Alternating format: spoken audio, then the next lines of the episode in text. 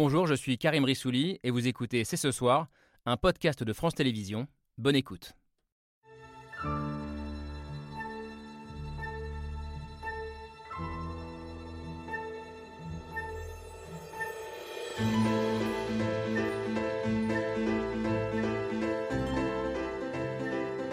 Bonsoir, bonsoir à toutes et à tous. Soyez les bienvenus sur le plateau de C'est ce soir. C'est ce soir très géopolitique. Retour sur le discours d'Emmanuel Macron. La France présidera l'Union européenne pour six mois à partir du 1er janvier prochain et le président de la République a défini ses priorités, dont réaffirmer la puissance de l'Europe dans un monde déchiré entre la Chine et les États-Unis. Et puis, on se posera une question morale et éthique. Faut-il boycotter les Jeux olympiques d'hiver de Pékin? On en débat avec nos invités. C'est ce soir, c'est parti. C'est ce soir, c'est parti avec Camille Diao. Bonsoir Camille. Thomas. Tout va bien? Tout va très bien. Un peu froid? Un petit peu froid, bah, j'ai mis le col roulé. C'est bien. C'est bien nos invités, j'espère. Non pas froid. Notamment, bonsoir Bernard Guetta. Bonsoir. Très heureux de vous recevoir sur ce plateau. Vous êtes député européen depuis 2019. Oui. Et puis, il faut toujours le répéter, hein, grande voix de France Inter pendant des années le matin à nous compter l'état géopolitique du monde. Merci d'être avec nous. À vos côtés, Sandra Rigol, bonsoir. Bonsoir. Vous êtes secrétaire nationale adjointe et porte-parole d'Europe Écologie, Juste secrétaire nationale adjointe, ça fait déjà suffisamment de travail. mais toujours d'Europe Écologie Les Verts tout de même. fait, oui. Et on est heureux de vous recevoir. Vous avez notamment pris position sur la question du boycott de la Coupe du Monde au Qatar. On évoquera aussi cette Coupe du Monde au Qatar qui a lieu dans à peine un an déjà. Ce sera au cours de l'hiver. C'est fini les terrasses pour la Coupe du Monde de football. Et quand on parle football et géopolitique, bonsoir Pascal Boniface. Bonsoir. Très heureux de vous recevoir sur ce plateau. Vous êtes géopolitologue, directeur fondateur de l'Institut de Relations internationales et stratégiques et auteur de ce très chouette livre pour les fêtes, en particulier La géopolitique tout simplement. C'est chez Erol, plein d'illustrations. On en parlera tout à l'heure. Je le disais, Emmanuel Macron a donné cet après-midi une conférence de presse où il a affiché ses ambitions pour la présidence française de l'Union européenne qui débutera le 1er janvier prochain. On en discute, discute tous ensemble, mais on regarde d'abord un extrait. Nous devons passer d'une Europe de coopération à l'intérieur de nos frontières à une Europe puissante dans le monde, pleinement souveraine, libre de ses choix et maître de son destin. Et c'est ça l'objectif. Alors Bernard Guetta nous dresse un, un petit laurier, nous dit vous avez choisi, le bon extrait. Pourquoi cet extrait il dit, il résume bien la pensée du président de la République? Bah, écoutez, tout simplement parce que l'Europe est entrée déjà depuis deux ans dans le troisième moment de son unité, la tentative, parce qu'on verra, hein, mais la tentative de construction d'une union politique. Et ce que le président de la République a fait ce soir, ce n'est pas faire le programme des six mois qui viennent, c'est de définir une nouvelle ambition une nouvelle ambition, un nouveau projet pour l'Union européenne. Et dans l'extrait que vous avez choisi, judicieusement, encore une fois, ben, je crois qu'à peu près tout est dit. Alors après, il va développer. Il dit, bon, l'ambition maintenant, c'est d'affirmer l'Europe sur la scène internationale comme une puissance. Alors, euh, politique, diplomatique, militaire par sa, par- par sa défense, mais aussi technologique, mais aussi financière, mais aussi euh, humaine, mais aussi... Bon, il développe tout ça, euh, euh, divers chapitres, et ce qu'il nous dit, ce n'est évidemment pas tout ça sera fait au bout de six mois. Il nous dit on pose les cailloux.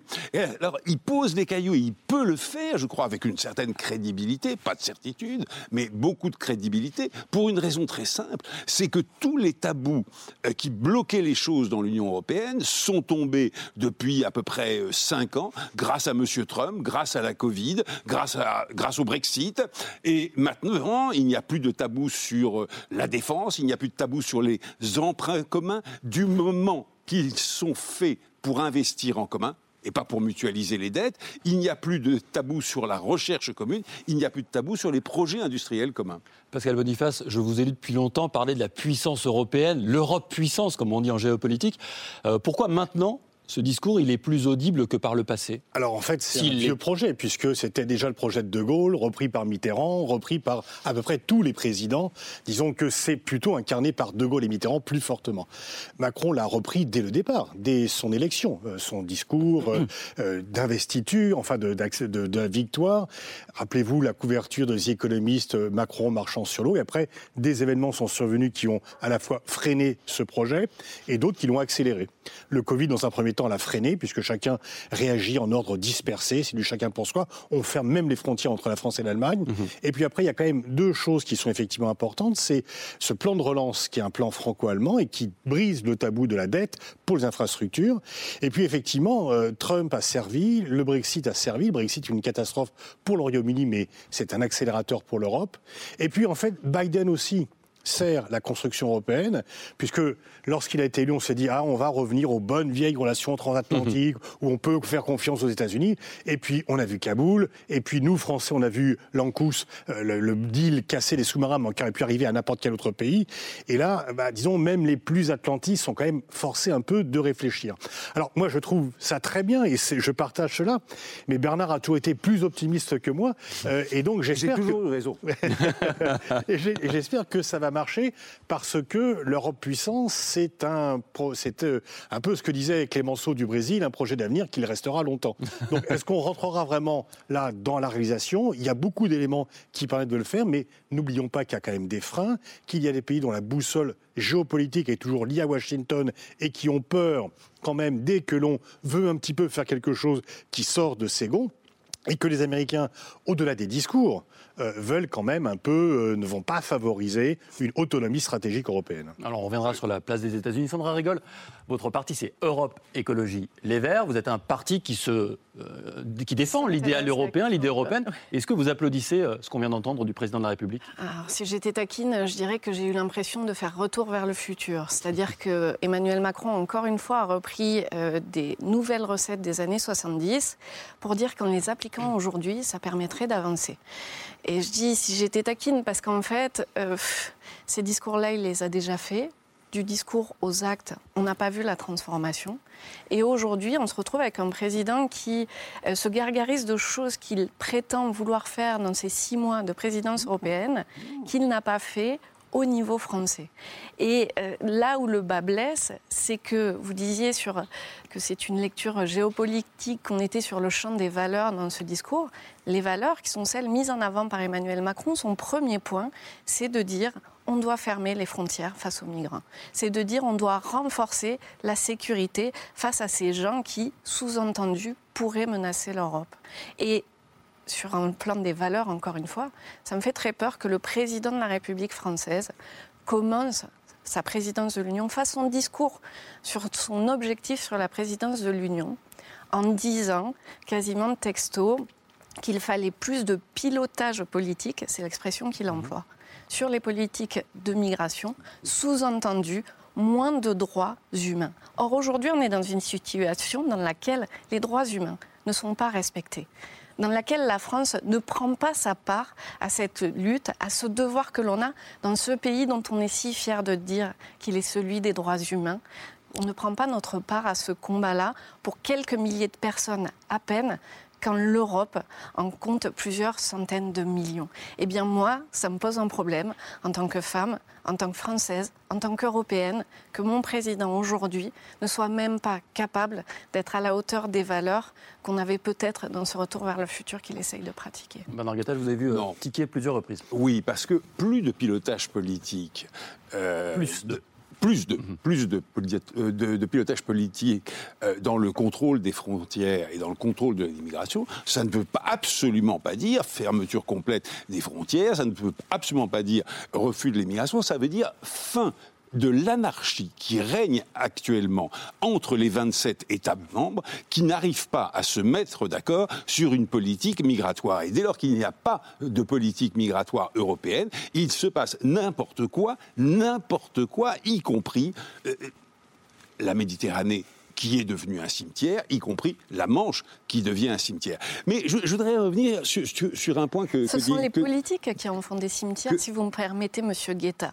C'est le choix de dire que l'on ne met pas en place de corridors humains sûrs. Eh bien qui justement, en fait des il faut une politique migratoire, Eh il n'y en a pas aujourd'hui. Ce n'est absolument pas ce qui est proposé dans ce Mais vous discours. n'en savez rien Ce qui est proposé, mais si j'ai écouté l'heure et demie. Mais moi ce qui est proposé dans ce discours, et c'est assez simple, c'est de dire qu'il faut renforcer les frontières. Donc de faire peser encore plus lourd sur les pays qui sont frontaliers, justement ça, là où on pourrait, et là je suis d'accord avec vous, avoir une véritable politique européenne des migrations pour partager Alors, ce poids, et on n'est Je pas là. précise pour les gens qui n'auraient pas tout à fait regardé en entier le discours d'Emmanuel Macron que le président de la République a précisé qu'il fallait aider les nations européennes sur les frontières qui sont en difficulté pour gérer ces flux migratoires. Il a dit aussi qu'il allait euh, mettre en place un sommet avec l'Afrique pour essayer de réfléchir aussi aux conditions même de l'immigration euh, dans les pays de départ.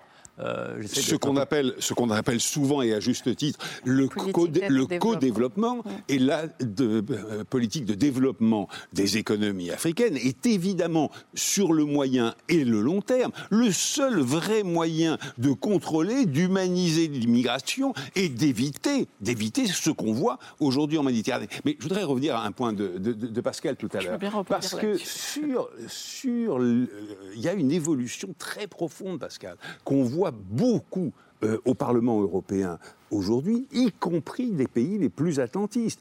Monsieur Kaczynski, qui n'est véritablement pas un héros de l'unité européenne, certainement pas.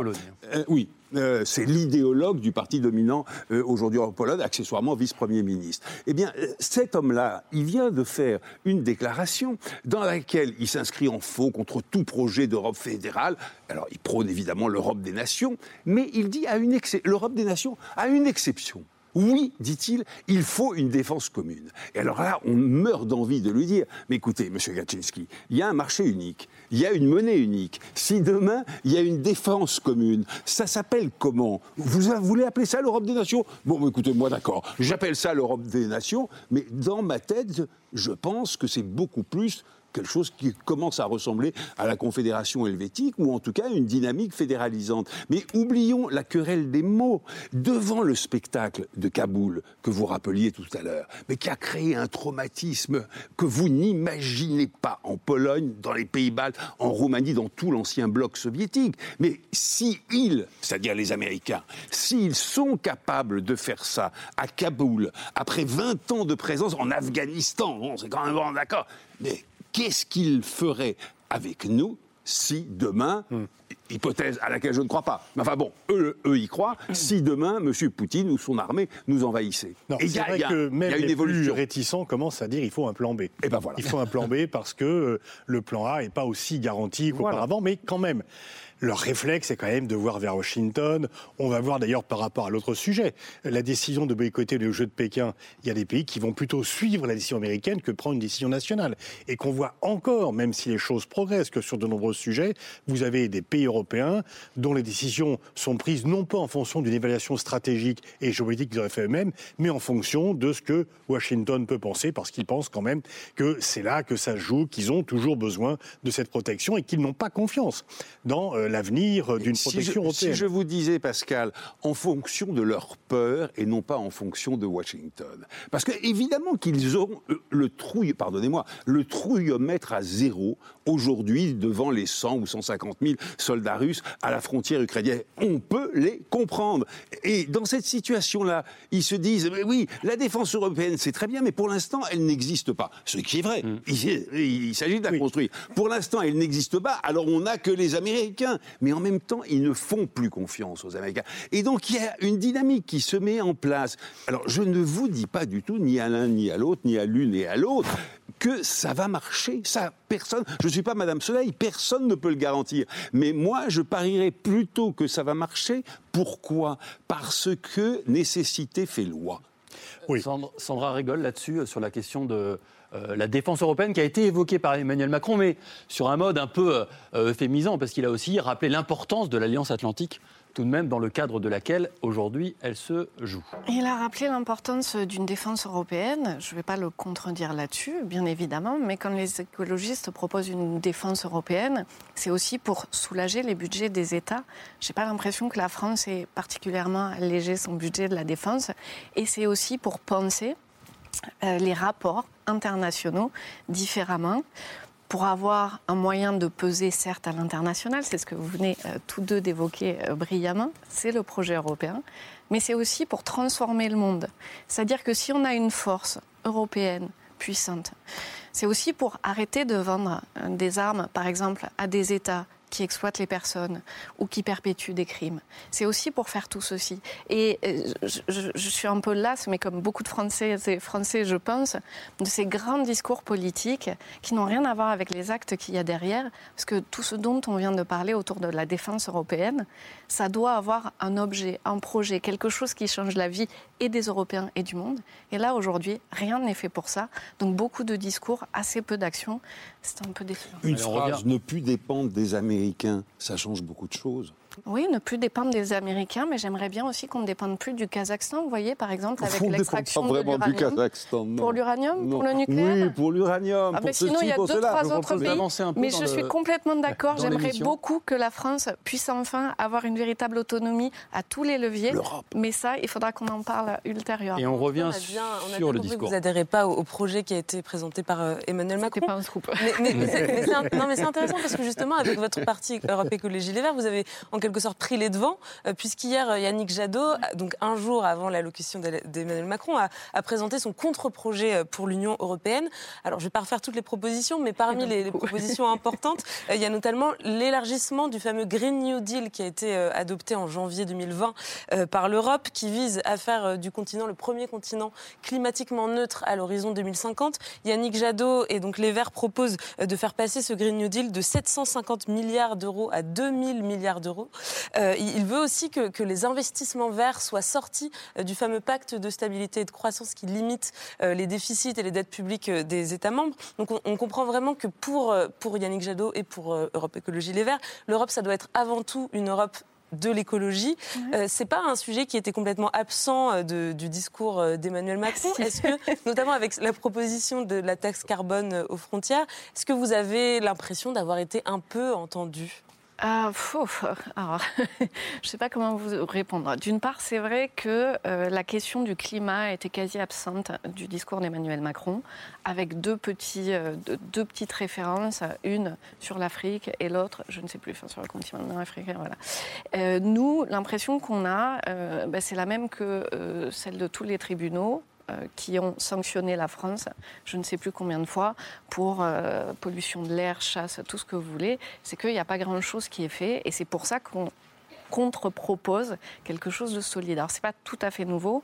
Dans les élections européennes, on avait proposé, pour faire lien, et d'ailleurs, ils en ont reparlé, un traité environnemental, traité européen environnemental, qui soit au-dessus de tous les autres traités. Pourquoi? Toujours pour la même chose, c'est-à-dire qu'est-ce que ça change dans la vie quotidienne des Européens et des Européennes, c'est que ça permet d'imposer que plus aucun argent public européen ne puisse être utilisé sans, enfin, s'il y a un mauvais impact environnemental ou social sur les personnes. Ça paraît être de bon sens. On se dit que ça devrait aller de fait qu'on choisisse de bien investir l'argent public. Ce n'est pas le cas. Donc tout ce qu'il a décrit, tout ce que vous reprenez sur le Green New Deal, sur la façon dont ça peut transformer l'Europe et la France, eh bien c'est ce qu'on propose pour changer la donne. On a un vrai souci, c'est qu'aujourd'hui l'Europe veut peser mais ne pèse pas réellement parce qu'elle ne propose rien de nouveau. pas de nouveaux marchés, pas de nouvelles choses. Un, mot tout de même rapidement sur la taxe carbone aux frontières. Ça, c'est quelque chose que vous défendez. Ah oui. L'idée étant de ne pas être concurrencé par des pays moins disants d'un point de vue euh, mhm. environnemental. Ça a été annoncé tout à l'heure, c'est plutôt une bonne chose non, qui s'est mis en place. C'est toujours une bonne chose quand on avance. Après, la question, c'est comment. Vous voyez, je vous ai pris plein de points où je vous ai dit il y a eu discours et pas acte. Donc l'inquiétude aujourd'hui, alors que le réchauffement climatique avance, qu'il a des conséquences très directes, très économiques. Ce sont des gens qui n'ont plus les moyens de travailler. Ce sont des santé qui sont altérées. Donc c'est très concret aujourd'hui ce réchauffement. Donc si on veut agir, il faut la mettre en place tout de suite pour que les produits qu'on pense acheter peu cher, parce qu'ils viennent de l'autre côté du monde où ils polluent énormément, puissent enfin être achetés à leur véritable coût. Vous voyez, c'est même pas euh, euh, faire payer une taxe en plus, c'est juste que les Françaises et les Français, ou les Européens, si on l'applique à l'échelle européenne, ce qu'on désire, arrêtent de subventionner sans le vouloir et sans le savoir la pollution de la planète, et ça c'est essentiel. Écoutez, comme, on dit poliment, nos écoutes ne concordent pas.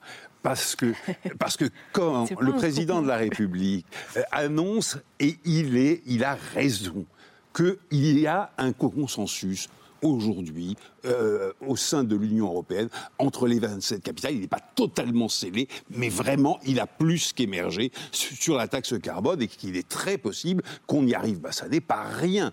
Alors maintenant, vous avez raison sur un point, c'est que ce n'est jamais suffisant. Ça, je suis d'accord avec vous. Rien n'est jamais suffisant. Mais quand même, quand il dit que aujourd'hui, les investissements industriels et la croissance, non seulement en France, mais dans toute l'Europe, doivent intégrer l'exigence du combat contre le réchauffement climatique, doivent intégrer l'exigence du combat pour la biodiversité, et que c'est pour cela que nous pouvons, nous les Européens, réussir une relance économique très très forte et très solide parce que nous allons changer les bases de l'économie, bah, ça n'est pas rien. Alors, vous me dites ce n'est pas fait. Ah non, ça ce n'est pas fait, il faudra 10 ans. Bien sûr qu'il faudra 10 ans, mais vous avez un moyen pour que ça se fasse demain matin? Non, évidemment pas. Ça se fera en 10 ans parce qu'il faut 10 ans. Alors, on a parlé d'environnement. Emmanuel Macron a aussi beaucoup insisté sur des valeurs communes, des valeurs comme la paix, la liberté ou les droits de l'homme qui sont le socle de la construction européenne, mais qui sont souvent mise à mal au sein de l'Union, comme nous le rappelle Pierre Michel.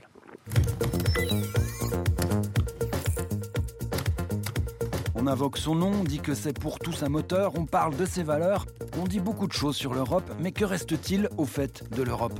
On peut sauter sur sa chaise comme un cabri en disant l'Europe, l'Europe, l'Europe. On en parlait depuis des lustres. On en parle depuis Jules César, Charlemagne. On en parlait car on l'a voulu. Oui, Décidément, oui, il faut organiser l'Europe. L'Europe, c'est la Convention européenne des droits de l'homme. L'article 9, liberté de pensée, de conscience, de religion. L'article 14, interdiction de discrimination. L'Europe, c'est l'article 5, droit à la liberté et à la sûreté. Cette Europe qui protège, cette Europe plus souveraine. C'est une Europe exemplaire. Elle nous protège et nous permet de porter dans le monde nos valeurs. Une Europe de 6 jusqu'à 27, mais une Europe qui toujours le rappelle, nationalisme, c'est la guerre.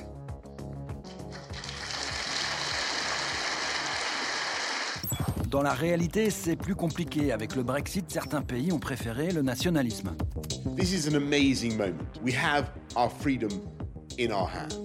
D'autres ont oublié la convention et quelques articles. La Pologne qui fait la chasse aux gays. LGBTQI rights are not a marginal issue. We do not discriminate, we integrate. Même chose dans la Hongrie d'Orban, où une loi interdit la promotion de l'homosexualité qu'elle assimile à la pédophilie. Une loi, en somme, totalement contraire à nos valeurs et à notre droit. Ce n'est pas reluisant dans l'Europe ni à ses frontières, en Pologne où des migrants meurent de froid dans la forêt.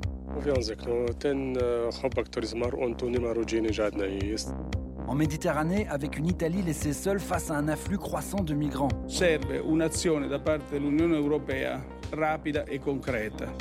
Et puis en France, dans des campements d'où certains partent avant de se noyer dans la Manche. C'est du véritable assassinat euh, en groupe.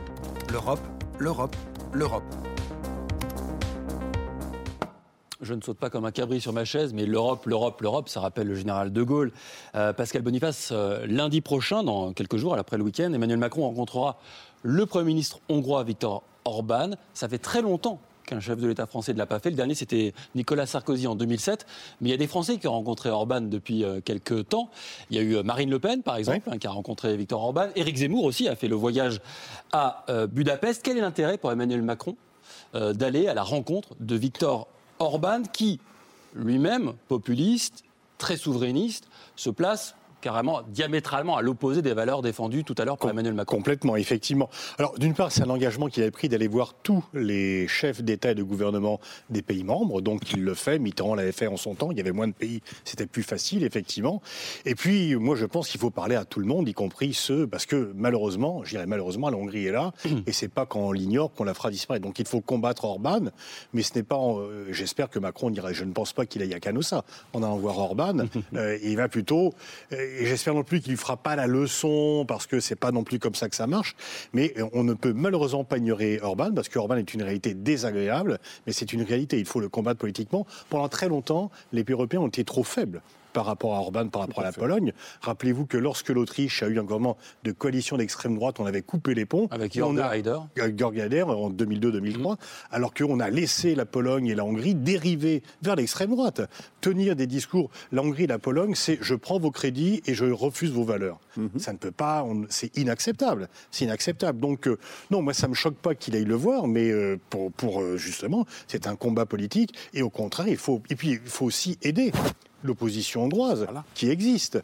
Rappelez-vous, lorsque Mitterrand allait en Tchécoslovaquie, il petit déjeuner mmh. avec la Cavavel.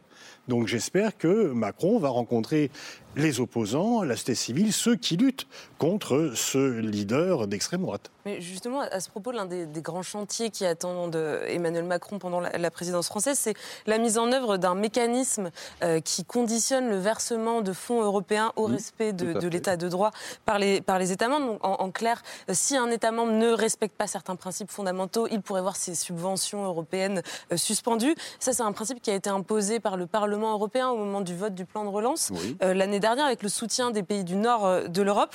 Alors, ce sont évidemment la Hongrie et la Pologne qui sont dans le collimateur de, de Bruxelles.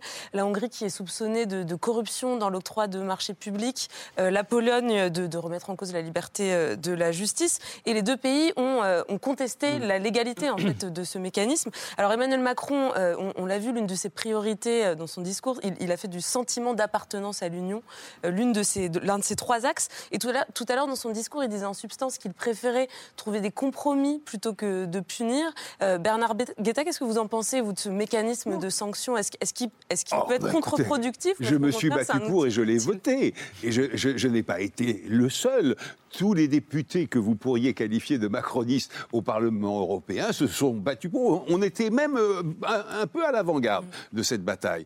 Et on, a gagné, on a imposé ça. Deuxièmement, le président de la République, dans son intervention tout à l'heure, a rappelé l'ampleur de ses désaccords avec M. Orban. Il ne les a pas du tout cachés, évidemment pas. Et il ne les la cachera pas. effectivement. Euh, voilà. Et il ne les cachera pas à Budapest. Mais il a dit une chose très simple. Il a dit, bah, écoutez, dans le l'Union européenne, il y a une règle qui s'appelle la règle de la majorité. Il serait temps de la changer. Mais les institutions, ce, sont celles-là. Il y a la règle de l'unanimité. Donc on ne peut pas bouger des choses, en tout cas fondamentales, sans l'unanimité. Donc il faut aller, c'est affreux à dire, mais c'est la réalité, il faut aller négocier avec M. Orban. Mais négocier avec M. Orban, ce n'est pas lui dire on va t'absoudre euh, sur tes violations des droits de l'homme, absolument pas. C'est lui dire attention, la Hongrie, et euh, tu es quand même le Premier ministre, a besoin de certains avantages de l'Union européenne. Alors, ne les oublie pas, parce que autrement, la conditionnalité à laquelle vous faisiez allusion va tomber. Vous savez ce qu'il a fait, M. Urban Pour échapper à la règle de la conditionnalité, il a dit Moi, je n'ai pas besoin de l'argent européen. je n'en ai pas besoin, je ne le demande pas.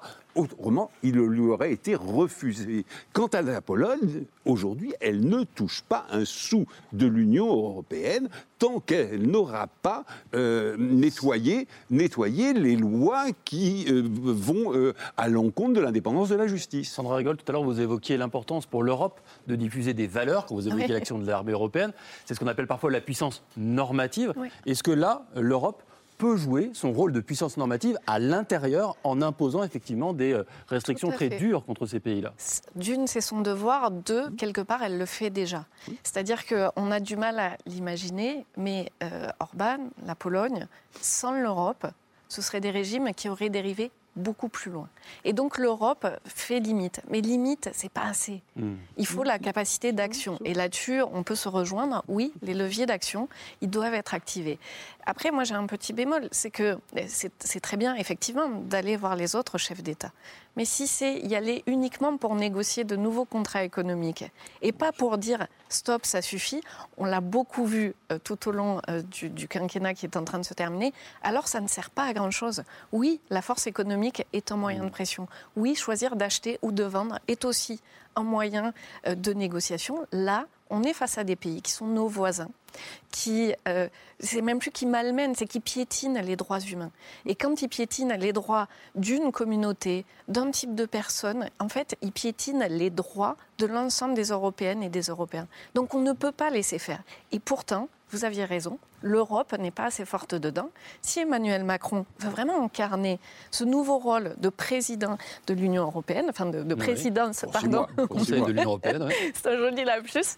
Euh, du coup, il doit vraiment s'affirmer. Mais après, et je termine là-dessus, j'ai une petite crainte, c'est qu'on a parlé de ce que le Parlement européen avait apporté. Effectivement, c'est un mécanisme que le Parlement européen a ramené. Pourquoi? Parce que le Parlement européen, c'est l'expression démocratique de l'Europe. Mhm.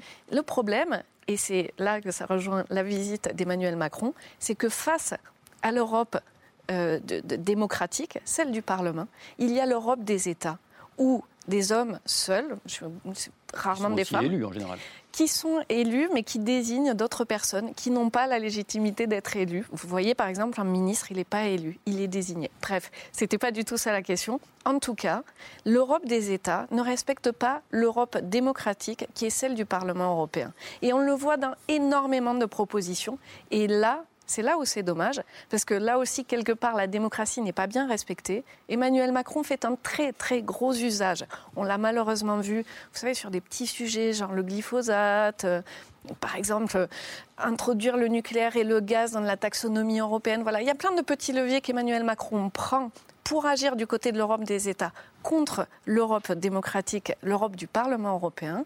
Et eh bien là, s'il veut vraiment agir, peut-être qu'il pourrait lier les deux et essayer de faire en sorte de porter un discours démocratique européen qui rendrait les gens fiers. C'est peut-être le moment de faire un discours vraiment qui ramène sur les valeurs. Ce soir un peu, j'ai trouvé, moi. Sur la question euh, du manque de démocratie, est-ce que ce que j'entends un peu chez Sandra Rigol, c'est de dire qu'il y a une sorte de double discours C'est-à-dire que euh, les pays qui se définissent comme démocratiques et qui vont faire la leçon aux autres ne le seraient pas absolument sur ces questions européennes alors bon, ce qui est la contradiction de la politique française, c'est qu'on se dit européen et qu'on prend souvent l'initiative seul sans avoir consulté les autres pays européens et on fait un peu de l'unilatéralisme européen euh, et les Allemands aussi, effectivement. voilà. Donc, euh, et il y a un autre problème parce que vous dites que le Parlement c'est démocratique, il y a une poussée quand même de l'extrême droite dans tout le Parlement européen qui est un fait, c'est que la démocratie ne sent pas très bon dans les pays européens en règle générale, y compris d'ailleurs les économistes euh, a déclassé la France dans son tableau sur le respect de la démocratie. Donc il y a un recul général de la démocratie, non seulement en dehors de l'Europe, on n'arrête pas de faire la leçon aux autres pays, mais nous-mêmes, quand même, nous observons des reculs réguliers des systèmes démocratiques, de, des droits démocratiques dans tous les pays européens. Et donc, c'est quand même un peu plus difficile après de faire la morale aux autres, effectivement. Vous avez aujourd'hui, vous êtes un peu inquiet sur le projet européen, projet démocratique, de paix en Europe? Non, je ne suis pas inquiet sur le projet européen, parce qu'heureusement qu'il est là, heureusement que par rapport au Covid-19, il est là, sinon on aurait été les vaccins quand même, on a progressé et on peut en fournir. C'est vrai que par rapport à la lutte contre le réchauffement climatique, on n'est quand même pas tout à fait vertueux, mais on est quand même moins, euh, on est plus vertueux que les États-Unis, la Chine et d'autres euh, pays. Et on voit bien, disons que euh, quand je me vois, je me désole, mais quand je me compare, je me console. Bernard Guetta, un, mot sur ces poussées populistes, y compris chez nous. Alors, ah, écoutez, je, voudrais vous dire, pardon, une chose, euh, j'y tiens vraiment. On, euh, on, ne doit pas dire la Pologne ou la Hongrie. La moitié de la Pologne est complètement contre la majorité. Voire même peut-être plus. voire même peut-être mm. plus. Contre la majorité au pouvoir. Et l'opposition, je ne dis pas qu'elle gagnera en Hongrie aux élections du printemps prochain. Personne n'en sait rien. Mais pour la première fois depuis dix ans, M. Orban est sérieusement menacé, sérieusement ébranlé et on sent un ras-le-bol, un rejet de Orban monter fortement dans le pays. Quand vous arrivez à Budapest, quand vous arrivez à Varsovie, ou même dans des villes beaucoup moins importantes, que vous regardez les classes moyennes, les fameuses classes moyennes urbaines, les jeunesses de ces pays, mais elles sont en tout point semblable, non seulement dans les allures, mais dans l'aspiration, dans les aspirations, dans la, dans la culture, dans les mœurs, c'est très important. L'évolution des mœurs aujourd'hui en Pologne, c'est quelque chose d'absolument stupéfiant. ça veut euh, dire quoi l'évolution des mœurs? Ah bah l'évolution des mœurs, ça veut dire les droits de la femme. Regardez les, les, manifestations quand le, le pouvoir polonais a réduit, presque anéanti en vérité, le droit, euh, le droit à l'interruption de grossesse écoutez, il y a eu des manifestations d'hommes et de femmes dans les rues qui étaient absolument spectaculaires. Spectaculaires. Et on vous aurait pas dit, c'est euh, Varsovie. Les femmes n'étaient pas à l'âge de pierre avant en Pologne. C'est pour ça que j'insiste dessus. il y a eu une régression politique des droits, mais c'est pas les Polonaises qui, est, qui évoluent. Ne me dites pas ça à moi qui suis non, je veux juste presque, un doute. presque polonais euh, bah, par, le, par le cœur. Évidemment pas, bien sûr que non. Ce que, ce, que, je veux dire euh, bah, par là, c'est que tout simplement, ce gouvernement du PIS qui est profondément, c'est même pas d'ailleurs du tout euh, un gouvernement fascisant, c'est un gouvernement sorti de la naphtaline du 19e siècle. C'est un gouvernement totalement conservateur, totalement archaïque, dont les références sont absolument invraisemblables, invraisemblables. Voilà. Mais la moitié du pays, si ce n'est plus, comme vous le disiez, est totalement opposée. Allez, on avance, on a parlé euh, de valeurs, de puissance européenne, mais aujourd'hui une question divise les États occidentaux. Faut-il ou non boycotter les Jeux olympiques d'hiver de Pékin au nom précisément des droits de l'homme? On en débat tous ensemble juste après la preuve par trois signée Hugo Bernard.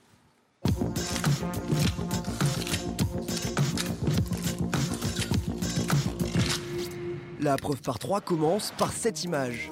Une photo prise en octobre dernier à Athènes et dans laquelle il y a grand 1, une flamme. La flamme olympique, remise à la Chine qui organisera en février prochain les Jeux olympiques d'hiver. The Olympic flame is ready to begin its long journey from Athens to China. This unique flame will convey a message of peace and friendship. Des Jeux que contestent nombre d'acteurs internationaux. This is sports, sports washing. Um, there are no legitimate to host the games during a genocide. En cause, les multiples atteintes aux droits de l'homme du régime chinois et notamment l'internement de plus d'un million de Ouïghours. Résultat, dans cette image, il y a aussi grand 2, des tribunes vides. Les tribunes officielles chinoises que veulent déserter au moins six pays, The Biden administration will not send any diplomatic or official representation to the Beijing 2022. Uh, there will be a diplomatic boycott of the uh, of the Winter Olympics in Beijing. That Australian government officials uh, would therefore not be going uh, to China. Des annonces moquées par le porte-parole de la diplomatie chinoise. Qui à la fin de son point presse s'est montré beaucoup plus menaçant.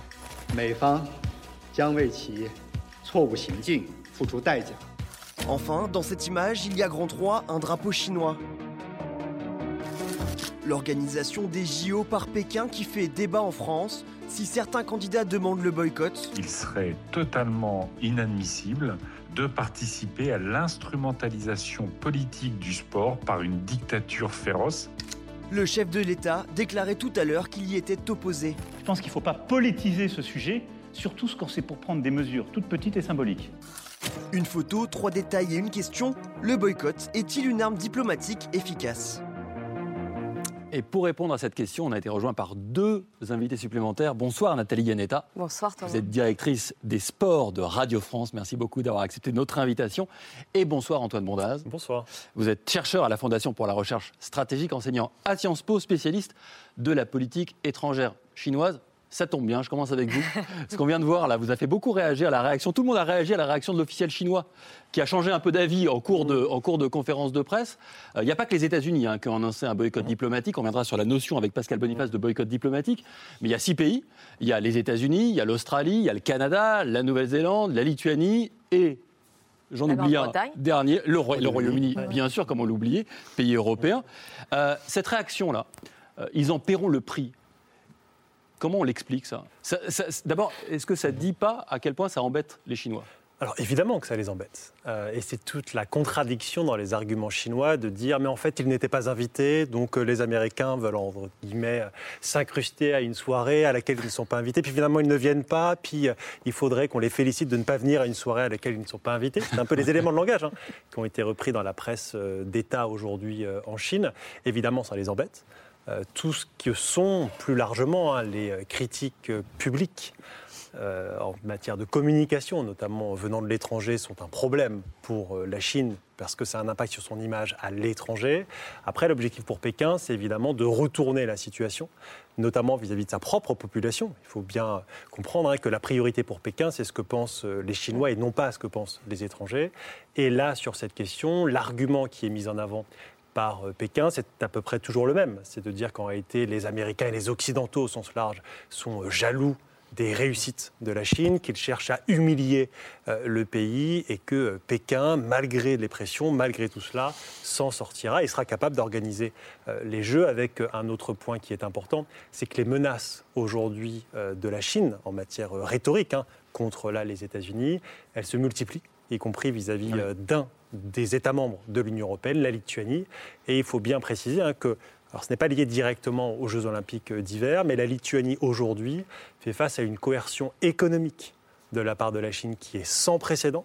La Lituanie a été délistée des pays qui peuvent faire du commerce avec la Chine. C'est-à-dire qu'il n'y a plus la Lituanie dans les pays mentionnés dans le registre des douanes euh, de la République populaire de Chine. Et il semblerait même, hein, puisque c'était l'information aujourd'hui dans la presse, que les autorités chinoises demandent à des multinationales qui ont dans leur chaîne de valeur des euh, biens ou des euh, éléments qui viennent de Lituanie, de supprimer la Lituanie de ces chaînes de valeur.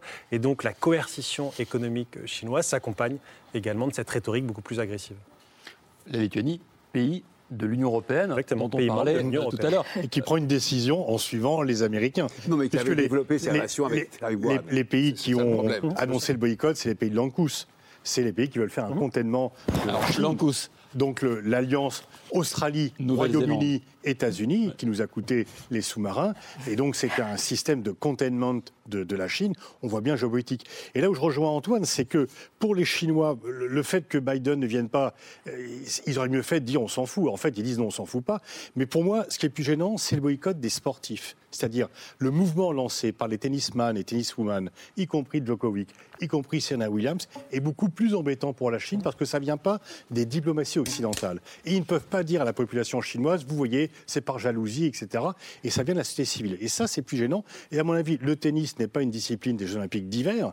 Mais si euh, cette tenniswoman n'est pas relâchée avant le 4 février et relâchée réellement, on ne va parler que de tennis. Donc les Chinois mmh. vont devoir céder à un mouvement d'opinion lancé. On accuse toujours les sportifs de ne pas avoir de préoccupations, de ne pas réfléchir, de ne pas être solidaires, etc. Là, ils ont prouvé l'inverse, y compris dans un sport individuel, le tennis.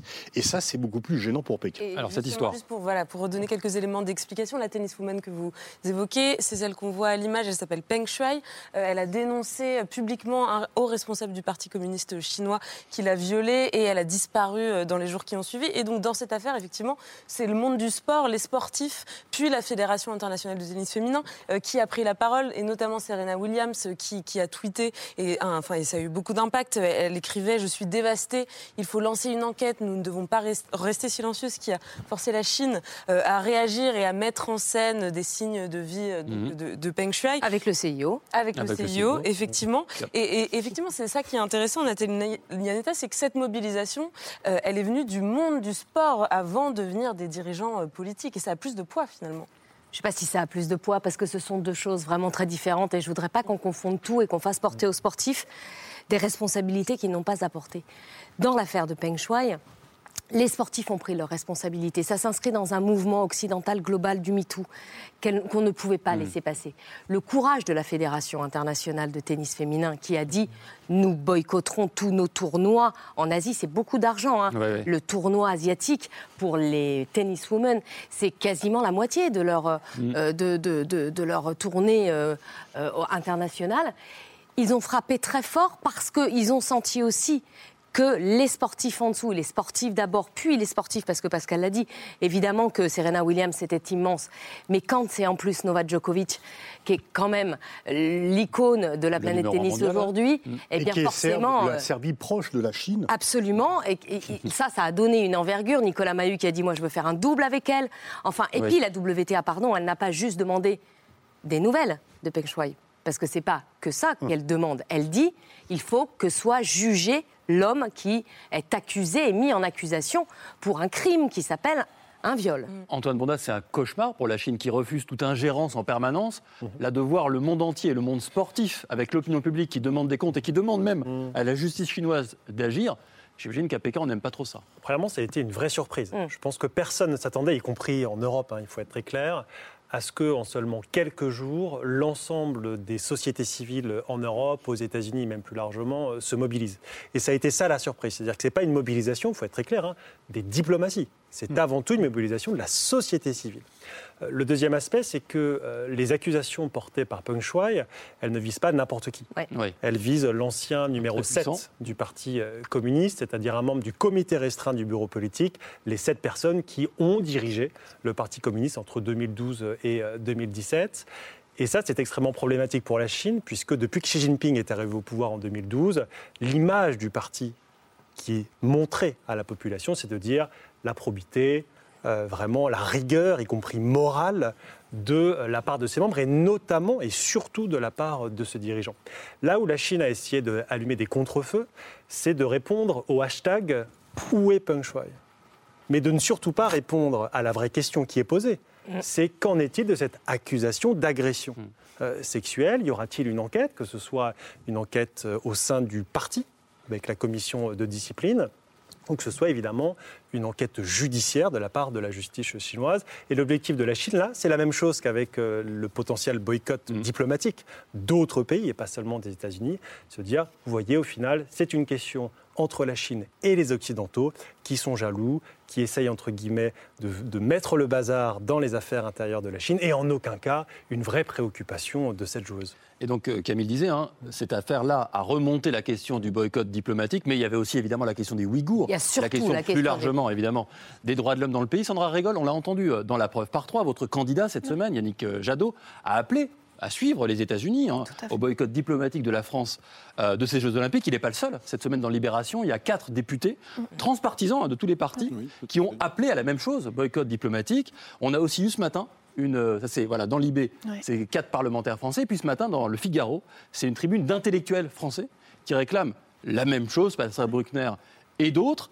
Euh, mais Jean-Michel Blanquer a annoncé ce matin, et le président aussi, on l'a entendu, hein, sur RMC que ça ne sera pas le cas. La France ne boycottera pas les Jeux de Pékin. Et écoutez comment il a justifié cette décision nous devons toujours être très attentifs sur le rapport entre sport et politique. Le sport est un, est un monde en soi qui doit être préservé au maximum des interférences politiques. Sinon, ça peut partir dans n'importe quelle direction. Et on finira par euh, euh, tuer l'ensemble des, des, compétitions. Sandra Rigol, est-ce que euh, le, le, sport est un monde en soi qui ne doit surtout pas être altéré par la politique? C'est amusant parce que historiquement, il y a eu plein de moments, que ce soit dans les JO ou à d'autres compétitions sportives, où les sportifs et les sportives ont utilisé leur grande visibilité pour faire passer des messages. Et en fait, le sport, comme tout espace de la vie, est politique. Donc il est complètement fou furieux de dire qu'il n'y a aucun impact politique. Bien sûr qu'il y a un impact politique, bien sûr que euh, les sportifs et les sportifs le saisissent. Mais euh, là, la France, elle joue un peu la montre. Elle est, ça rejoint un peu les discussions qu'on avait tout à l'heure, mais il y a un manque de courage à affirmer un côté ou l'autre. C'est-à-dire qu'ils n'affirment même pas, euh, ni M. Blanquer, ni M. Macron, qu'il faut y aller ils sont un peu dans l'entre-deux, pendant que des pays disent qu'il ne faut pas y aller. En revanche, ceux qui ne peuvent pas nier, c'est effectivement euh, ce qui se passe euh, sur enfin, les, les, persécutions sur le peuple ouïghour, puisque là, aujourd'hui, la documentation, les preuves, les images, les témoignages se multiplient. Comme ils ne peuvent pas nier cette histoire avec cette tennis euh, woman. Euh, Peng Shuai. Peng Shuai, merci. Euh, c'est à force d'utiliser des hashtags après pour retrouver le non, je plaisante, c'est juste que ma mémoire est défectueuse. Euh, donc, donc on a comme ça plusieurs actes qui sont très factuels que le gouvernement français ne peut pas nier. Après, je ne dis pas qu'il ne faut pas faire les JO, je ne dis pas qu'il faut que les sportifs et les sportives n'y aillent pas. En revanche, la France a un devoir un devoir particulier. On a déjà eu des compétitions sportives qui posaient problème, où les sportifs choisissaient d'y aller en portant un drapeau, un panneau, en faisant passer des messages. Sachant que c'est interdit, par la charte olympique. Hein. Oui, bien sûr. C'est pas parce que c'est interdit que ça n'a jamais été fait, même si ça a été fait dans la charte olympique. Et les athlètes en ont payé le prix cher. Les athlètes en ont payé le prix cher. Perdant les médailles, perdant les. Non, ce qui est interdit, c'est de, faire des signes dans l'enceinte du sport. Mais on peut très bien faire Lever des déclarations. etc. c'est interdit, c'est sur le podium d'avoir un signe, mais les sportifs peuvent très bien, avant ou après, et même pendant les Jeux, dans leur hôtel, tant Ah oui, que ce n'est pas bien sûr. dans les cérémonies officielles, donner leur avis et exprimer un avis. Pascal Boniface, sur, sur les mots de Jean-Michel Blanquer, vous qui avez écrit Bah, tant de euh, livres sur le sport et la politique. Oui, enfin dire que le sport n'est pas politique, euh, franchement, enfin, c'est pas sérieux. C'est, c'est- évidemment que c'est politique. Évidemment que quand on candidate, quand la France a candidaté pour avoir les Jeux, c'était politique. On voit bien la mobilisation de plusieurs présidents, de, de tous les responsables. Évidemment, le, le sport a une telle importance qu'on ne peut pas dire qu'il est dans une bulle qui échappe à la politique. Évidemment, le sport est politique au quotidien, surtout maintenant qu'il y a une très grande visibilité. Mais je pense qu'il faut faire attention aux mots par rapport Oui. au boycott. Est-ce qu'il y a un boycott diplomatique, donc on n'en va pas de représentants, comme l'ont fait les États-Unis, mais c'est, je veux dire, très franchement, les États-Unis se fichent un peu des Ouïghours. Ils sont là dans une rivalité géopolitique avec la Chine. Il y a deux ans, personne ne parlait des Ouïghours aux États-Unis. Donc c'est parce que leurs relations se sont dégradées qu'ils parlent des Ouïghours. Et puis, moi, je suis vraiment absolument contre le boycott sportif, parce que je ne vois pas pourquoi seul le sport serait concerné. Si la Chine est un pays aussi affreux, il faut Bah oui, couper. bien Et pourquoi seulement? Il ne faut pas leur donner les Jeux Olympiques. Eh ben, oui, mais alors, quand on leur a... Oui, il fait, Qui on peut leur leur donner, mais qui, décide. Qui décide qui est un pays démocratique C'est pas l'OTAN qui doit décider euh, qui doit avoir les Jeux Olympiques ou pas. Bon, il y a, qui décide qui est démocratique Ouais. ou pas On a donné les Jeux Olympiques à Londres en 2005, ils venaient de faire la guerre d'Irak. Est-ce qu'ils les méritaient ou pas? Mhm. Est-ce qu'ils n'ont pas fait du tort? Donc, en fait, c'est toujours aussi les Occidentaux qui ont décidé. Là, ils voient que leur monopole était bréché, que d'autres nations organisent des Jeux, et c'est un petit peu dangereux pour eux. Et donc, le fait de dire il n'y a que le sport. Les intellectuels qui demandent boycotter, a- ils photocopient la même pétition à chaque Olympique, boycotter euh, les Jeux Olympiques, mais ils ne demandent pas que l'on boycotte euh, leurs produits culturels. Et si vraiment un pays est horrible, on coupe tout. Mais pourquoi seulement le sport? Alors après, aller envoyer un ministre, un président, un chef d'État, euh, bah, ça dépend de la nature des relations que voulait avoir le pays. Si vous voulez dire à la Chine, bah, euh, je vous euh, crache la figure, vous n'envoyez personne. Si vous voulez dire, on est très copains, on envoie le président. Et je pense qu'entre les deux, on va envoyer la ministre des Sports. Nathalie Yanetta, qui connaît bien euh, la politique et le sport. Vous avez été conseillère sport à l'Élysée, ce qui est bien le signe qu'il y a peut-être un lien entre la- le sport. Je crois qu'il y en a Vous êtes un. l'incarnation même du livre. Je n'ai pas été la seule, par ailleurs, figurez-vous, que chaque président a un conseiller sport. Ouais, et vous sentiez la dimension euh, politique euh, de cette Oui, action, oui. et notamment, je sais pas, quand vous étiez, il y a eu l'Euro 2016, j'imagine. Euh, vous Non, on, a, sentiez on a fait la candidature olympique de, pour, pour euh, espérer organiser les Jeux en, en 24 à Paris. hein. Vous alliez dire. Je vous ai coupé. Vous alliez dire? Non, parce que c'est politique, mais les institutions elles-mêmes euh, sont quand même un peu gonflées, pardon, mais le CIO, la FIFA, l'UEFA, toutes ces grandes instances, parce qu'elles ne veulent pas Oui, et reconnaître l'évidence. que, les, les joueurs ou les athlètes fassent de politique, alors qu'elles-mêmes sont des instruments politiques. Quand vous accordez, euh, dans l'Euro 2016 par exemple, des matchs à Bakou, en Azerbaïdjan, que vous Oui. en accordez à, en- à Hongrie, vous en parliez tout à l'heure, à Budapest, vous faites un acte. L'Euro politique. 2020. L'Euro 2020. L'Euro 2020, qu'est-ce que j'ai dit 2016. Non, non, enfin, 2016, c'était que chez nous. enfin. Le dernier qui s'est joué en 21, en plus, c'est vous dire comme je me perds dans les dates. Euh, donc, bien sûr qu'elles aussi là, sont un peu limites parce qu'elles ne veulent pas que les athlètes ou que les joueurs fassent de la politique, alors qu'elles-mêmes utilisent leur puissance pour faire de la politique. Ouais, et Antoine Bondaz, c'est quoi l'enjeu pour la Chine d'organiser les Jeux Olympiques? Je rappellerai cette chose un peu étonnante que Pékin est la seule ville de l'histoire à organiser les Jeux Olympiques d'été Ouais. et d'hiver. Ça va d'ailleurs coûter assez cher d'un point de vue écologique, je crois, parce que la neige ne tombe pas forcément beaucoup dans la région. Alors c'est Pékin et plus Oui, largement dans c'est le loin monde de européen. Pékin, hein. Évidemment. Euh, C'est quoi bah, l'enjeu pour la Chine C'est évidemment fondamental. Mm. Euh, 2008 a été quand même pour la Chine, euh, entre guillemets, son entrée sur la scène internationale en tant que grande puissance. Euh, On parle beaucoup de 2001, l'entrée à l'OMC, mais 2008, c'est vraiment la Chine en, en tant que statut de très grande puissance. Puis il y avait eu 2010 euh, la, la foire internationale, euh, l'exposition universelle À Shanghai. à Shanghai. Et donc 2008, moi j'étais, j'habitais à, à Taïwan à l'époque, j'étais allé à Pékin à ce moment-là. On, on sentait que c'était l'affirmation de la puissance chinoise. La Chine est de retour, la Chine est une grande puissance. 2020, c'est un peu euh, différent, enfin 2022, pardon, c'est un petit peu différent. La Chine n'a plus besoin de ça pour montrer qu'elle est une grande puissance, mais elle a besoin de montrer qu'elle peut tout faire, y compris des jeux d'hiver, et surtout aussi qu'elle est capable d'être un des rares pays, et donc la seule ville, hein, Pékin, d'organiser les deux dans des jeux qui sont avant tout des jeux, entre guillemets, d'occidentaux. Les jeux d'hiver, Oui. c'est surtout les occidentaux qui sont représentés, il faut toujours le La rappeler. Suisse aura beaucoup de médailles. C'est ça. Et, et là-dessus, la Chine veut dire, en fait, dans tous les domaines, on est présent, dans tous les domaines. Il n'y a plus de monopole occidental, pour reprendre d'ailleurs ce que disait Nathalie. Ces Jeux olympiques d'hiver pour, les, pour Pékin, c'est pour les Chinois il est indispensable pour eux de montrer, et d'ailleurs il y a assez peu, évidemment il y a la crise sanitaire, donc ça arrange tout le monde, si je puis m'exprimer ainsi. La vérité, c'est qu'ils n'ont pas besoin de, des Occidentaux. Ils savent que c'est eux les grands champions des Jeux d'hiver, mais ils le font d'abord pour leur population. C'est un message interne euh, euh, aux Chinois, ces Jeux olympiques d'hiver.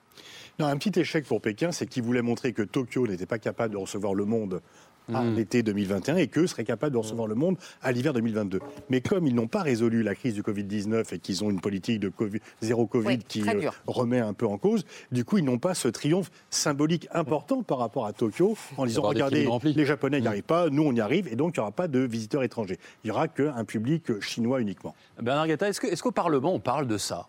Est-ce qu'on parle de la Chine oui. Beaucoup. Euh, parle de la Chine, bien sûr, mais des Jeux Olympiques en particulier. Non, pas encore, pas déjà. Mais de la Chine, oui, parce que l'image de la Chine au Parlement européen et dans les capitales européennes, les 27 et dans les opinions publiques européennes, s'est considérablement dégradée depuis deux ans. Et l'affaire de cette tenniswoman a encore accéléré la dégringolade du régime chinois euh, dans, dans les opinions publiques. Et moi, je, je dirais qu'il y a trois choses on disait les Chinois euh, muselés, terrifiés, euh, incapables d'ouvrir la bouche hmm. et de protester. Eh bien, une toute petite femme, tellement frêle, bon, grande sportive, d'accord, mais tellement frêle quand on la regarde, eh ben, se dresse contre ce régime chinois toute seule. Enfin, il y a quelque chose. Je pense à l'image de Tiananmen. Mais oui, devant le mais absolument. C'est un peu ça. Mais, mais, je n'ai que ça en tête, mm. imaginez-vous. Je n'ai que ça en tête parce que pour la première fois, il y a eu des dissidents qui, qui se sont exprimés, qui ont été même tués par la répression entre les deux. Mais pour la première fois, on voit un individu se lever comme ça, tout seul face au... Et la deuxième chose qui est vraiment frappante, c'est que ce régime, tout puissant, génial, formidable, etc., il vient de faire là une boulette colossale. Parce qu'ils auraient des diplomates un peu meilleurs. Vous savez, pas cet aboyeur qu'on a à Paris. Là. Antoine Bonda sourit. Hein. Non, mais pas cet aboyeur. Parce qu'il avait insulté Antoine Bonda, je sais bien, je sais bien. C'est pour ça un peu que je le dis. Non, on aurait un homme, ils auraient un homme un peu plus intelligent, des hommes un peu plus intelligents à Paris, Rome, Berlin, etc. Ces hommes-là... Les femmes, peut-être, je sais pas. Peut-être. Bon, d'accord, d'accord. Eh bien, ces femmes leur auraient dit, ces femmes leur auraient dit, attention, ne faites pas ça, parce que c'est c'est une affaire de viol, c'est extrêmement sensible dans les opinions publiques, ça, ça peut déclencher ça peut déclencher une réaction forte de la société civile et de la société sportive, en l'occurrence, comme vous le disiez. Et ça a été très important. Alors, on est en 2022. On, va commencer les on commence donc les réjouissances politiques avec les Jeux Olympiques euh, de février. Et puis, à la fin de l'année, ce sera la Coupe du Monde au Qatar. Sandra Régol, vous aviez en 2019 pris position pour un boycott de cette Coupe du Monde au Qatar. Est-ce que vous avez le sentiment d'avoir prêché un peu dans le désert? Oh, oui, littéralement, là, pour le coup. Euh, et vous parliez des conséquences euh, écologiques de ces Jeux euh, chinois, hiver-été.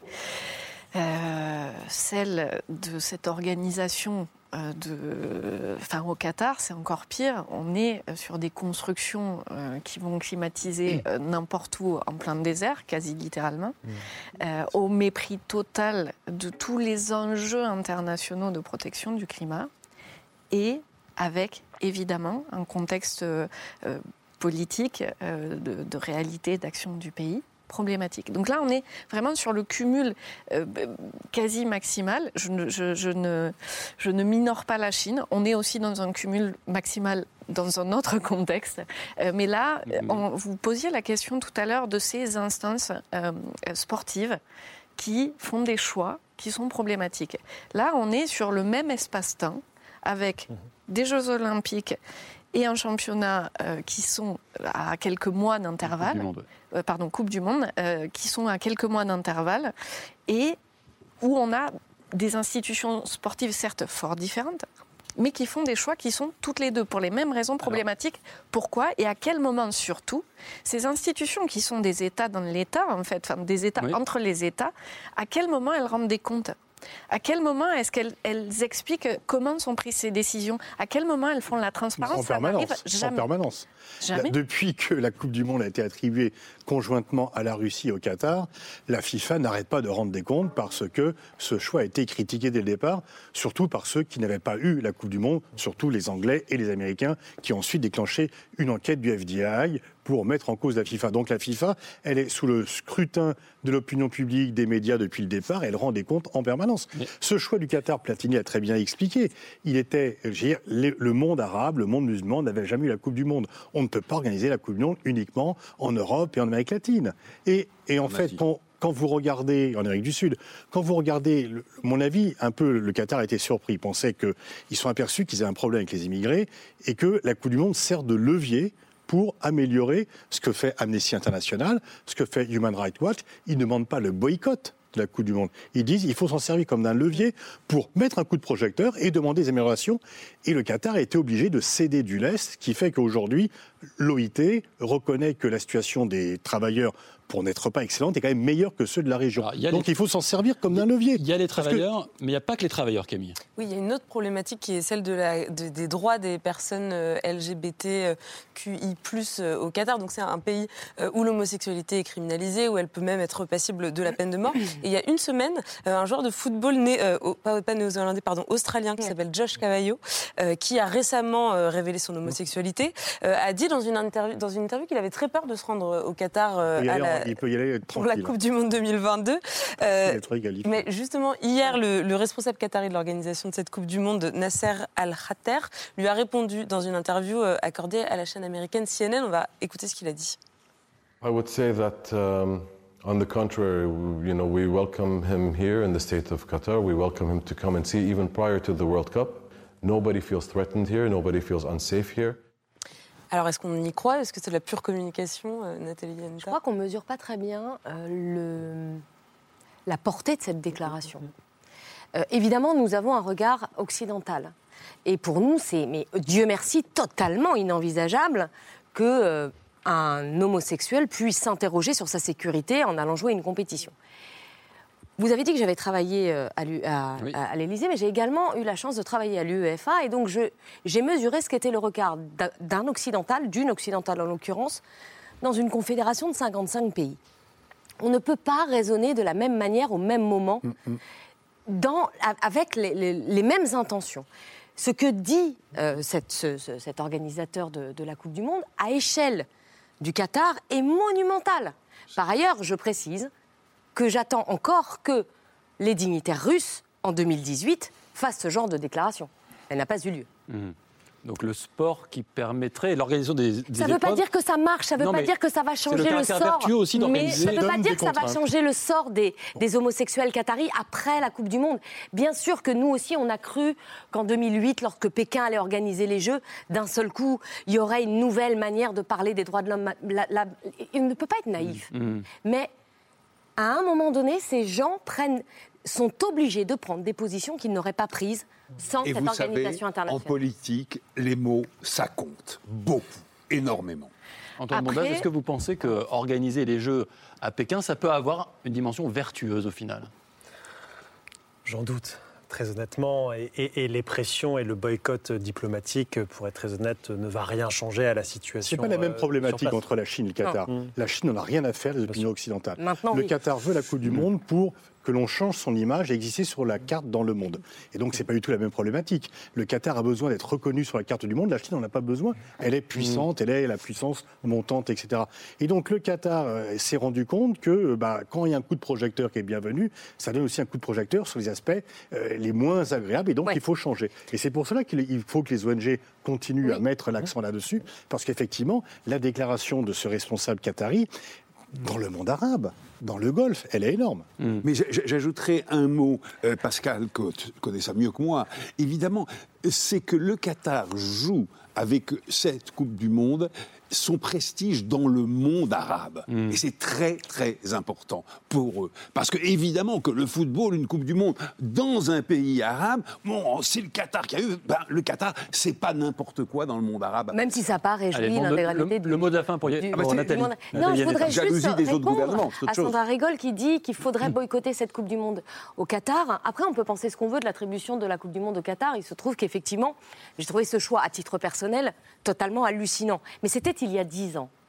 Il y a dix ans, vous vous demandez donc aux, aux joueurs de l'équipe de France, j'imagine, de boycotter, le, de boycotter cette Coupe du Monde. C'est-à-dire, il y a dix ans, pour certains, ils avaient 10 ans, 15 ans, En fait, ils étaient vous dire adolescents. que si on n'avait pas mis à ce moment-là l'accent sur les conséquences écologiques et les conséquences euh, Non, mais euh, j'entends, en je- termes de je suis droits, d'accord avec tout ça, madame. Aujourd'hui, il n'y aurait peut-être pas les déclarations qu'il y a au niveau du Qatar pour dire pendant, Ah, d'accord. pendant la Coupe du Monde, Hmm. ça se passera bien. Il n'y aurait peut-être pas eu euh, ces progrès qui sont vraiment infinitésimaux sur les conditions de travail des personnes qui y sont. Qui y sont. Et, et- et en fait, si vous ne faites pas cette action de dire attention, ça ne va Mais pas. pas en 2019. Il fallait le faire tout de suite au moment de l'attribution parce que là, encore une fois, on va demander peut-être. qu'on l'a fait, mais qu'on était en partie qui n'était pas trop mais, dans les mais, scopes. mais disons, on va peut-être demander à des footballeurs de porter la responsabilité de quelques voix qui se sont exprimées dans une institution fermée qu'est la FIFA il y a, il y a plus de 10 ans. C'est injuste. et a- voilà, Si cette parole, si cette du Qatar pouvait faire progresser la question des LGBT dans le sport en général Eh ben, aussi, Ça, vous avez parce raison. que c'est On beaucoup plus Ça, vous avez global, ce serait aussi quelque chose de très Je crois positif. qu'on a bien montré que le sport et la politique sont un peu liés. Allez, on poursuit la discussion avec euh, le coup de cœur de Camille, c'est la liste de C'est ce soir.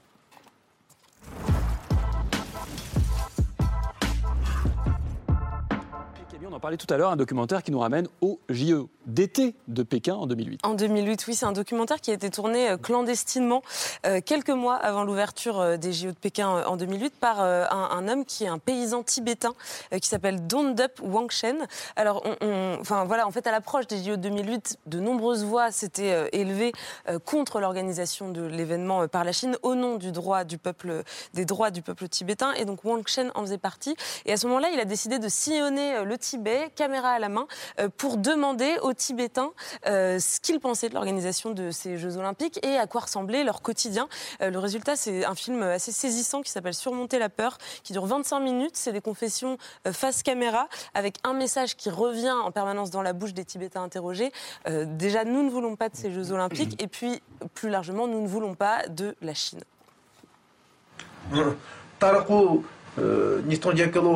따라고 니톤제클로 따게 리스텐 잔소 초코는 니땅아 게이죠 본체 그거라 냠제 잔소이나 토가 한이 토가 그거 키우는 소 아랑은 아몽수 근데 용조 딱 그거 키우는 적당 총다 그거 딱그 톱탕트 신나를 뭐 신나다 치는다 다 테스트가 가마이라 적당 총다 다 톱탕트 랑땅이 총다 멍소 아랑가라 딱그 청소코네 Donc voilà, ça c'est un témoignage, mais il y en a une vingtaine d'autres et qui racontent euh, les déplacements forcés de population, l'effacement progressif de, de la culture et de la langue euh, tibétaine. Et ce qu'il faut savoir, c'est que quelques jours après la fin du tournage, le réalisateur a été arrêté. Il a passé six mois, euh, six mois, pardon, six ans Oui. en prison en Chine, mais par une sorte de, de miracle, il a réussi à exfiltrer les rushs du, film et à les faire sortir du pays. Donc il a été monté et diffusé, notamment projeté aux Nations Unies en 2008 au moment des Jeux.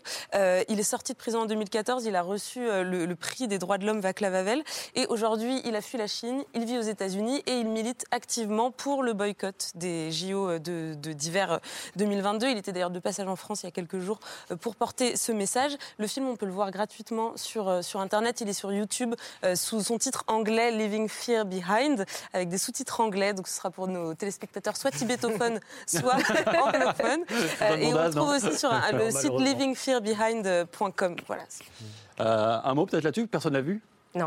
Non, mais tous les témoignages sont aussi forts? Tous, Tous les sont très témoignages sont très forts. Et ça que vous c'était donne- très fort. hein. Ça ne on- pas l'impression de très fort. refaire les mêmes débats que nous venons d'avoir Ah, a- maintenant, Ouais. sans Bah, qu'il la y ait une situation forte évolue avec le temps. et Oui, mais il y a quand l'a même une montré. inquiétude de voir qu'on n'a pas encore fait assez. Ouais. En tout cas, nous, on en a fait assez pour ce soir. Merci à toutes et à tous. Merci Sandra Rigol. Merci Nathalie Yanetta. Merci Antoine Bondaz. Merci Pascal Boniface. Je cite ce dernier ouvrage qui sort opportunément à quelques semaines de Noël. La géopolitique, tout simplement, c'est à lire chez Erol. Et merci Bernard Guetta de nous avoir accompagnés. Camille, merci. Lundi, un nouveau C'est ce soir. Je vous retrouve dimanche pour ces politiques.